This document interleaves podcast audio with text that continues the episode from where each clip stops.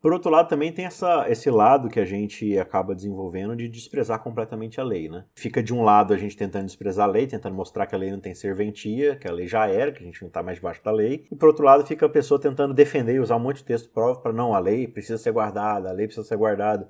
E eu acho que esse desequilíbrio, essa, essa, esse esforço da gente tentar chegar a entender de fato o que, que os autores bíblicos, principalmente no Novo Testamento, estão falando sobre a lei, sobre o seu propósito, e tentar entender de fato o que, que isso significa, acaba fazendo a gente girar em defesas, cada um de um lado, fazer apologias incorretas, ao invés de tentar ir, ir centrado ao ponto, né?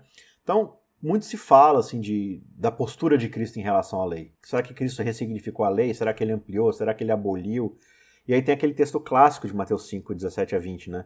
Onde que ele fala que não veio abolir a lei, mas cumprir. Onde ele vai dizer que enquanto existirem céus e terra, de forma alguma a lei vai desaparecer dela a menor letra ou menor traço até que tudo seja cumprido, né? Aí todo aquele que desobedecer a um desses mandamentos, ainda que um dos menores, e ensinar os outros a fazer o mesmo, será chamado menor no reino dos céus, mas todo aquele que praticar e ensinar estes mandamentos será chamado grande no reino dos céus. Pois eu lhes digo que se a justiça de vocês não for muito superior à dos fariseus e mestres da lei, de modo nenhum entrarão no reino dos céus. Ahá, eu sabia! Jesus está falando que se a gente não for perfeito no cumprimento da lei, não tem como entrar no céu. Quero ver Quero ver você, Vanédia, espertinha, sair disso. É Jesus que está falando, sinto muito. Caso encerrado. É, Jesus está falando, ele começa dizendo verso 17, né? Não penseis que vinha abrogar, vinha anular a lei e os profetas. Ou seja, não é nem para a gente pensar numa coisa dessa. Aí ele fala, e não pensem que vinha abrogar a lei ou os profetas, e a gente pensa, ah, aqui está falando de lei, é, então está falando dos dez mandamentos. Só que não é bem assim. Isso aqui inclui os dez mandamentos, mas não se restringe a eles. Lei e os profetas é uma expressão, digamos assim, técnica para se referir a todo o Antigo Testamento. A palavra aqui para lei é Torá, que significa instrução, e era como os judeus chamavam os cinco primeiros livros da Bíblia, né? os cinco uhum. livros de Moisés, o Pentateuco. Ou seja, até as próprias histórias sobre Noé, Adão, Abraão, sim. tudo isso é a Torá, tudo isso é a lei, é a instrução, né? Sim, sim, sim. E os profetas é o restante da, das escrituras hebraicas. Então, lei e os profetas era todo o Antigo Testamento. E aí Jesus fala, olha, eu não abroguei nada aquilo ali. Eu estou aqui reiterando exatamente tudo que está escrito lá. Não vinha abrogar, não vinha anular nada, né? E aí muitas pessoas pensam assim que Jesus veio é, fazer tudo diferente. Não, ele veio fazer falar a mesma coisa que estava ali. Então Jesus fala que ele veio cumprir, não veio anular, veio cumprir. E tem pessoas que pensam assim: ah, Jesus cumpriu a lei por nós, então a gente não precisa mais cumprir, porque Jesus já fez isso. É claro que Jesus cumpre a lei por nós, porque nós não podemos cumprir a lei perfeitamente. Nós sempre iremos falhar, sempre iremos pecar e é impossível que a gente faça isso, né? A gente já falou anteriormente. Por isso Jesus teve que cumprir a lei de maneira perfeita.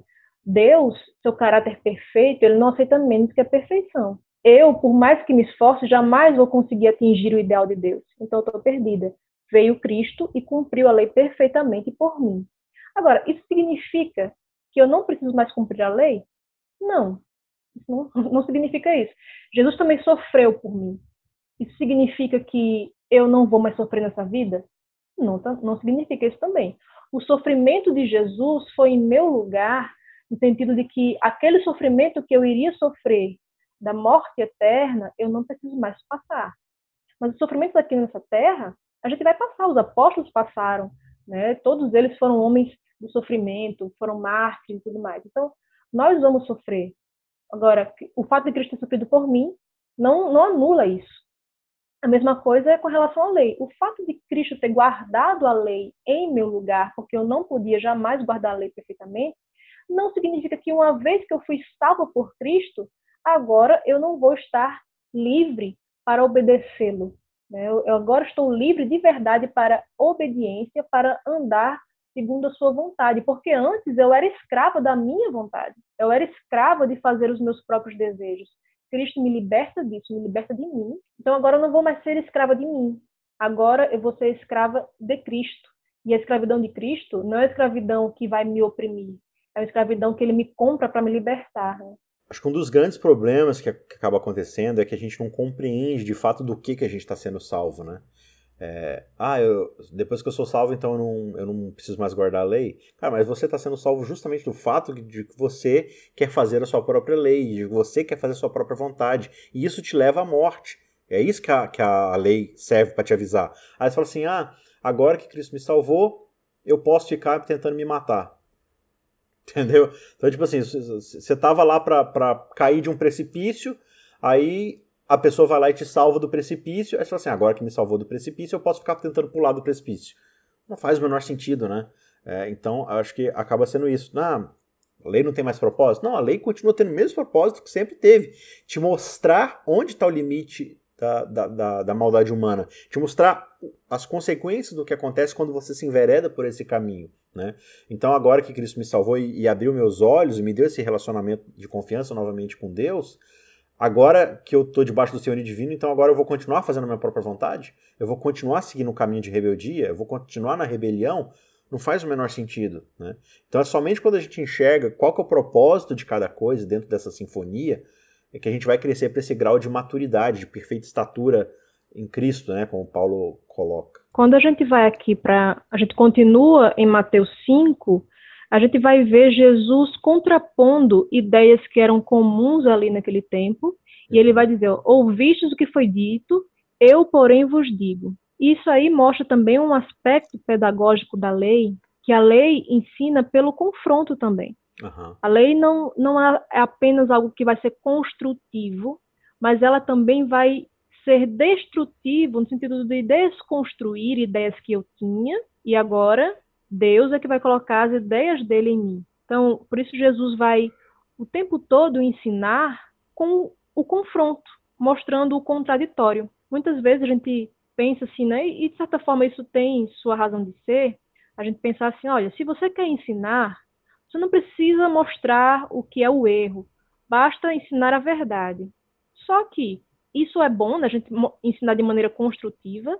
Claro que a gente só mostrar, só denunciar o erro também não adianta muita coisa. A gente, uhum. a pessoa sabe o que não crê, mas aí o, o que, que ela vai crer? Ela não vai saber. Se ela sempre vai disser. precisar de uma lista atualizada, né? Porque é, ela não exatamente. aprendeu a discernir, né? Exatamente. Agora, só mostrar o que é a verdade, sem confrontar a verdade com o erro, também não foi o método de Jesus. Jesus pegava a sua lei e confrontava, colocava diante do erro e não sobrava nada. Né? Então ele dizia: olha, vocês ouviram o que foi dito, e, e muitas pessoas pensam que Jesus aqui estava contradizendo o Antigo Testamento. Não. Jesus estava citando uh, as ideias que as pessoas tinham na época, né? Amarás o teu próximo e odiarás o teu inimigo. Eu, porém, vos digo, tal, tal. Então, Jesus, ele não está citando aqui o Antigo Testamento. Em nenhuma parte do Antigo Testamento você vai ver odiarás o teu inimigo. Uhum. Isso era o pensamento que as pessoas tinham na época. Você podia amar o próximo, mas aí quem, quem não fosse meu próximo, e meu próximo era somente o meu povo, né, os meus, uhum. os outros não eram próximos, isso era, é uma estratégia muito boa, né, para eu escolher quem eu vou amar. Então, os outros eu posso odiar, né? Então, era assim que eles pensavam. Eles diziam, olha, não é assim. A lei diz outra coisa. A lei diz que você deve amar o inimigo. Então, isso ali já estava na lei. Deuteronômio já falava isso. Amar o estrangeiro, e tudo mais. Jesus estava simplesmente corrigindo os falsos ensinos daquela época e mostrando o que é que Deus ensinava. Então a gente precisa também usar essa a lei no aspecto de corrigir os meus falsos pensamentos, aquelas coisas que não estão de acordo com a vontade de Deus em mim e no outro. A gente vai ensinar, a gente vai dizer, olha, o pensamento corrente aqui do nosso tempo é X, mas o que, é que a Bíblia fala? O que é que a lei fala? Qual é a instrução de Deus? Até porque também tem muita gente que não consegue. É, você ensinou certo para ela e ela não consegue de ah, se A, então não B. Ela não consegue fazer esse raciocínio facilmente. Então você vai ter que conduzir ela por esse raciocínio. Você vai ter que mostrar, olha, se A é verdade, então B não pode ser verdadeiro. Né? Você tem que fazer esse caminho com a pessoa. E a, a, lei faz isso com a gente também. Né? Jesus ensinava assim, e a gente acha que a gente é um professor melhor do que Jesus. Né? Ah, Jesus sim. ensinava também pelo confronto. Uhum. A gente também tem que utilizar isso quando for necessário. Né? E dentro desse processo, de fato, você vai encontrando o tempo todo a apresentação disso na Bíblia. Né? É interessante como é que Êxodo é escrito, né? como é que Moisés descreve o Êxodo, porque Deus vai lá e dá a lei, aí em seguida a história mostra como é que o povo quebra a lei. Aí Deus acrescenta novas leis, aí o povo quebra as leis. Aí é o tempo todo esse movimento de Deus ele ensina, o povo se rebela. Deus ele ensina, o povo se rebela. E aí finalmente o evangelho aparece ali novamente quando Deus fala assim: então, vocês estão percebendo que se depender do ser humano, a lei nunca vai ser guardada? Então vamos fazer o seguinte: vocês vão construir para mim um santuário para que eu possa habitar no meio de vocês, para que a minha presença aconteça. E aí ele institui todo o sistema sacrificial ali e tal, né? Mas é, é impressionante como é que. E isso faz parte, de novo, né? Do, do, relato que a gente chama de Torá, que é o ensinamento, né? Dentro da lei está a Torá, que, aliás, né? A lei está dentro da Torá, que é a lei que é essa instrução onde Deus está mostrando que a gente não tem a capacidade de obedecê-lo por conta própria, e isso também é a lei da coisa, da instrução, né? Então é meio que uma meta narrativa da lei, um negócio meio Inception, assim, né? A lei dentro da lei, dentro da instrução, por quê? Porque, no fim das contas, o que Deus está tentando instituir novamente para o ser humano é a ideia do, da reconciliação dessa confiança. É, sem essa fé, sem depositar de fato essa, essa soberania novamente nas mãos de Deus, abrir mão do fruto, né? Falar assim, Senhor, eu comi do fruto, mas eu não quero mais comer desse fruto. Pega ele de volta da minha mão, fica com ele, porque é você, é o Senhor que tem a soberania para decidir o que é certo e errado. Eu nunca vou conseguir. Né? Então a gente mais uma vez quer estabelecer nossa própria vontade, quer fazer do nosso próprio jeito, com ou sem pedagogo, né? E aí a mostra de como Jesus teve que lidar com esses ensinamentos é novamente o ser humano fazendo o quê, né? Quando ele fala assim, não, é, eu tenho que amar meu amigo, mas meu inimigo eu não preciso amar. É você comendo fruto de novo. É você querendo definir que não, Deus falou que isso aqui é o certo, mas eu quero falar que isso daqui também é certo. É você, de novo, tentando estabelecer a sua própria lei de vida, né? E o grande problema disso é que a gente já, já percebeu com, com exemplos e mais exemplos na Bíblia o que, que acontece quando o ser humano tenta estabelecer a sua própria forma de governar o mundo, né? Você mencionou aqui o texto de. o, verso 23 de Tiago 1, né? É aquele exemplo que Tiago vai usar do espelho, né? Que o homem olha para o espelho e já esquece como é que ele era, né? Ele sempre precisa ficar retornando pro espelho, né? Porque é engraçado, a gente, a gente, não tem tanta memória. É até um negócio interessante pensando assim. A gente não tem tanta memória, irônico, né? De como é nosso rosto, né? Se a gente não estiver vendo constantemente. Porque a gente vê o rosto de todo mundo que está na nossa frente. Então a gente ficciona melhor. Mas a gente quase não vê nosso rosto. É muito raro, porque nosso rosto meio que fica atrás dos nossos olhos. Né? então a gente não vê nosso rosto com frequência. Então, é, acho que essa linguagem que o Thiago está usando, esse exemplo aqui, tipo, a gente esquece de como é nosso rosto. Então toda hora a gente precisa voltar para olhar como é que é o espelho. Então ele está falando basicamente da, da palavra aqui, né? Porque se alguém é ouvinte da palavra e não praticante, assemelhe-se ao homem que contempla no espelho seu rosto natural, pois a si mesmo se contempla e se retira para logo se esquecer de como era sua aparência. Mas aquele que considera atentamente na lei perfeita, a lei da liberdade, e nela persevera, não sendo ouvinte negligente, mas operoso praticante, esse será bem-aventurado no que realizar. Aí ele vai dar um exemplo pra gente aqui, né? Por exemplo, aquela coisa que você estava falando de Jesus, né? De mostrar o exemplo de como a coisa funciona. Tiago dá um, um, exemplo. Olha, beleza, vocês consideram um ser religioso, né? Vocês consideram alguém que se converteu, que agora faz parte da igreja e tudo mais. Só que aí você é um língua solta. Você é fofoqueiro, você fala mal das pessoas pelas costas, você não pensa duas vezes antes de difamar alguém. Aí ele fala que, olha, você só está enganando o seu coração. A sua religião ela meio que oca, ela não serve para nada, né? E aí ele vai dar o exemplo: a religião pura e sem mácula para com o nosso Deus e Pai é aquela que visita o órfão, visita a viúva nas suas tribulações e se guarda incontaminado do mundo. E muitas vezes acaba acontecendo isso, né? Quando a gente quer ser salvo pelos nossos méritos, a gente acha que a gente tem justificativa. Já que eu cumpri a minha parte, eu posso estabelecer outras partes, né? Eu posso, já que eu consegui chegar até aqui pelo meu próprio esforço, isso me dá crédito para fazer algumas outras coisas do meu jeito. E você vai nesse ciclo vicioso onde você nunca entrega totalmente nas mãos de Deus o senhorio das coisas. Né? É o que ele fala aqui, né? É a lei da liberdade. Então, essa lei da liberdade vai fazer o quê?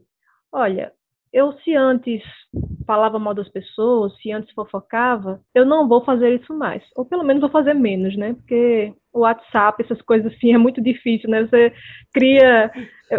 Você tá num grupo, aí sai três, quatro pessoas daquele grupo, cria um grupo só para elas lá, para ficar falando mal das pessoas que estão no grupo maior. Né? Então isso acontece e, Deus tem misericórdia da gente. Mas vai doer, né? Quando eu, eu faço isso e aí eu vejo o que, que a lei me mostra, eu, eu vou sentir aquele, aquela culpa né, de estar transgredindo a lei. Mas veja, essa lei aqui vai me proteger da maledicência de outras pessoas também. Ele vai dizer, olha, você acha que você é religioso e não tem problema nenhum em ser religioso, né? Muitas pessoas pensam que, ah, não, porque a fé cristã não é religião. É, a religião verdadeira, existe religião falsa. Ele diz que a religião verdadeira, a religião pura e sem mácula, é visitar os órfãos e as viúvas, guardar-se incontaminado do mundo. Então, essa é a religião verdadeira. Ele vai dizer o que é esse guardar-se incontaminado do mundo, falando, olha, capítulo 2, verso 1, ele diz: Meus irmãos, não tenhais a fé em nosso Senhor Jesus Cristo, Senhor da glória, em acepção de pessoas. Se, portanto, entrar na vossa sinagoga algum homem com anéis de ouro nos dedos em trajes de luxo, e entrar também algum pobre andra, andrajoso, e tratardes com deferência o que tem trajes de luxo, e disserdes, tu te assenta aqui em lugar de honra, e disserdes ao pobre, tu fica ali em pé, ou assenta-te aqui abaixo dos meus pés. Não fizeste distinção entre vós mesmos, e não vos tornaste juízes, tomados de perversos pensamentos? Então, ele está dando um exemplo aqui, olha, se você é religioso de fato, você vai ter essa religião aqui, é, e você vai se guardar incontaminado do mundo. Muitas vezes a gente pensa que o mundanismo é você usar determinado tipo de roupa, é você né, falar determinado tipo de coisa. Pode ser, o mundanismo pode se expressar por meio da roupa que a gente veste, pode, né, porque a exterioridade né, é algo, um reflexo daquilo que está no interior. Então pode ser que se manifeste. Só que você vai ver reincidentemente a Bíblia falando do mundanismo como sendo a língua, a fofoca, a maledicência, nesse caso aqui, a acepção de pessoas. Então, quando eu faço isso, eu não estou observando a lei. Quando eu faço isso aí, eu sou um, uma mera ouvinte da lei e não praticante da lei. Aí no verso 8, Tiago vai falar: Se vós, contudo, observais a lei régia, segundo a Escritura, amarás o teu próximo como a ti mesmo, fazeis bem. Se todavia fazeis acepção de pessoas, cometeis pecado, sendo arguidos pela lei como transgressores. Pois todo aquele que guarda toda a lei, mas tropeça em um só ponto, se torna culpado de todos. Aí tem gente que pensa assim, né? Eu já vi gente falando, olha, esse texto aqui tem o endereço certo. Uhum. Aqueles que transgridem o sábado, porque aqui não está falando nada de sábado. Claro que pode se aplicar, né? Porque ele está dando aqui um exemplo, exemplos aqui de transgressão, mas ele Sim. nem cita o sábado. Ele está falando aqui de você fazer acepção de pessoas, de você uhum. ser alguém que fala mal dos outros. Isso geralmente a gente não, não enfatiza, né? Uhum. A gente enfatiza aquilo que a gente acha fácil fazer. Então, eu acho fácil guardar o sábado, porque geralmente gente, muitas vezes a gente não guarda, né, corretamente, então a gente acha muito fácil, né? Então eu vou falar daquilo que eu acho fácil, aquilo que para mim não é mais um problema, então eu vou enfatizar isso. Uhum. Só que aqui ele fala, olha, você que fica fazendo acepção de pessoas, você desonrou o principal dos mandamentos, que é amarás o teu próximo como a ti mesmo. Sim. Então, como é que você está dizendo aí que, que é, é muito fácil a lei, que não, que ah, a lei é bobagem, porque a lei é muito simples. Não, a lei ela é muito profunda, ela atinge o âmago da nossa existência, ela sonda nosso coração e mostra as imundícias que tem dentro da gente, sabe? Você não está desrespeitando a lei quando você desobedece, você está desrespeitando o legislador, né? Sim. Aí aqui ele fala no verso 12: Falai de tal maneira e de tal maneira procedei, como aqueles que hão de ser julgados pela lei da liberdade. Então, a lei vai nos julgar, né? A gente vai ser julgado. Claro que a gente é salvo por meio da fé, por meio da, da graça mediante a fé, mas nós vamos ser julgados pela lei. Só que a lei, quando eu tenho Cristo na minha vida, não vai poder me condenar, porque Cristo é perfeito. Então, como nós lemos lá em Gálatas, né? Nós somos revestidos de Cristo. Então, uhum. quando Deus olha para mim, ele não vai ver mais os meus pecados, ele vai ver a perfeição e a pureza de Cristo. Então, por isso, eu vou ser julgada pela lei, mas a lei não vai me condenar. Agora, se eu não tenho Cristo, aí Deus vai olhar para mim com todos os meus pecados e vai derramar sua ira sobre mim, assim como ele derramou sua ira sobre seu filho na cruz. Se eu tivesse crido em Cristo, essa ira não precisaria ser derramada sobre mim. Então, nós vamos ser julgados por essa lei. E aí Tiago vai aqui enfatizar a importância da lei. No capítulo 2, ele tem esse diálogo, né, entre alguém que diz que guarda a lei e alguém que de fato guarda. Uhum. Então, ele vai dizer, olha, ah, essa lei é, é bobagem, é, é tudo uma besteira. Por isso ele vai dizer aqui no verso 14, meus irmãos, qual é o proveito? Se alguém disser que tem fé, mas não tiver obras, pode acaso semelhante fé salvá-lo? Se um irmão ou irmã estiverem carecidos de roupa e necessitados de alimento cotidiano, e qualquer dentre vós lhes disser, ide em paz, aquecei-vos e fartai-vos, sem contudo lhes dar o necessário para o corpo, qual é o proveito disso? Aquele famoso, né? Deus te abençoe, vou orar por você, né? Quando a gente poderia colocar a mão na massa, a mão no bolso, talvez, e ajudar a pessoa, né? Mas isso aí não é cômodo para a gente. Aí ele vai dizer, olha, que proveito tem isso? Você é, acha que guarda a lei, acha que faz, acha que faz o bem, acha que está salvo e não demonstra isso por meio das suas obras. De fato, você não está salvo coisa nenhuma. Então, algumas pessoas vão tratar aqui como se houvesse uma contradição entre Tiago e Paulo. Isso, até mesmo Lutero, né, chegou a dizer que a epístola de Tiago era epístola de palha, né, que não tinha muito valor, porque ele achava que estava contradizendo o que Paulo fala em Romanos, em Gálatas, sendo que não. O que é aqui é um diálogo entre a pessoa que tem fé, uma fé genuína, que vai se manifestar por meio da obediência à lei de Deus, e aquele que tem uma fé falsa. Essa fé falsa é uma fé, é, sabe, é uma fruta de plástico ela parece genuína ali, mas quando você morde, você vê que é de isopor. Então, é essa fé falsa aqui que Tiago está combatendo, porque a fé genuína vai se manifestar por meio de uma vida de santidade. Sim. É igual tem a ilustração né, de, do cara que disse que ah, eu cheguei atrasado e foi contar porque ele tinha chegado atrasado, né? Disse, Rapaz, eu vim ali na avenida, veio um caminhão a 100 km por hora, me atropelou, foi terrível, por isso que eu cheguei atrasado todo mundo olha para ele e diz: esse cara é o maior mentiroso que eu já vi na minha vida, né? Por que ninguém acredita nele? Porque ele tá lá com a roupa direitinho, ele tá penteado, ele não tá com uma gota de sangue. Esse cara só pode estar tá mentindo, porque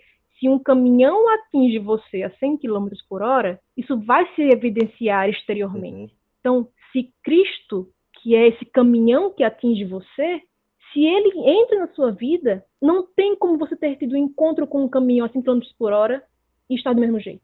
Não tem como você ter tido um encontro com Cristo e estar do mesmo jeito, praticando as mesmas coisas. Não, isso vai se evidenciar exteriormente. No fim das contas, é, se você de fato passou a confiar nesse Deus, e é o que Jesus vai, vai colocar lá no Evangelho de João, né?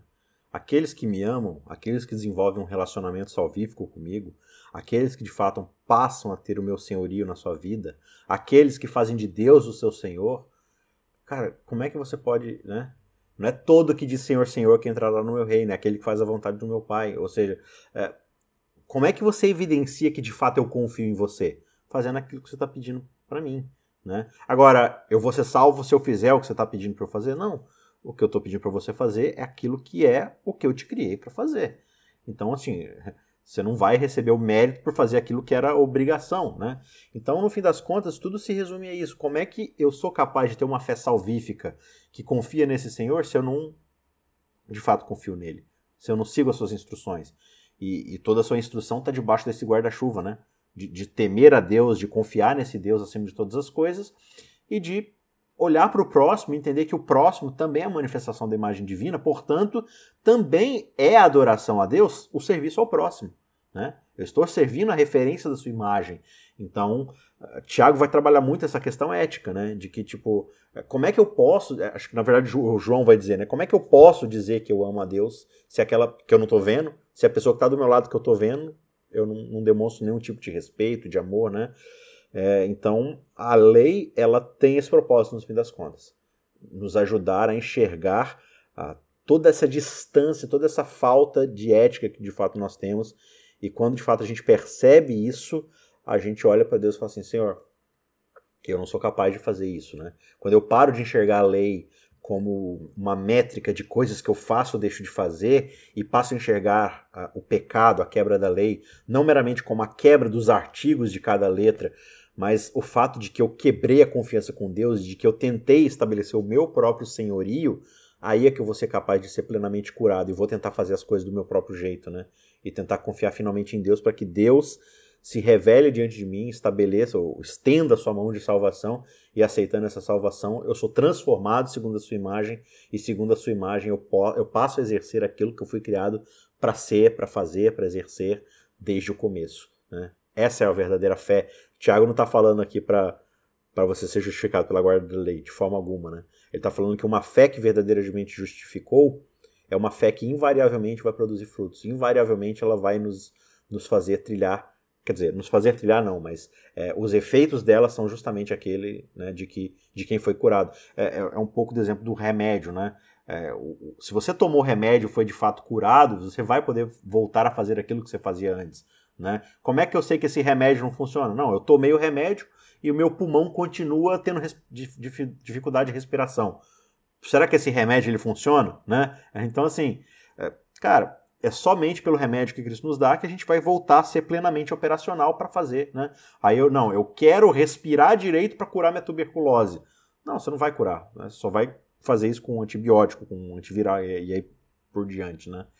É, então. Quando a gente entende de fato isso, isso tira um peso gigantesco das nossas costas, mas ao mesmo tempo abre uma grande responsabilidade diante de nós, que é de, de continuar vivendo nesse reino debaixo do senhorio de Cristo. Né? Só que a gente não vai mais fazer isso por essa tentativa de se salvar, essa tentativa de alcançar mérito diante de Deus, mas simplesmente como alguém que se achou no mundo, que se reconectou com esse Deus e deseja fazer sua vontade.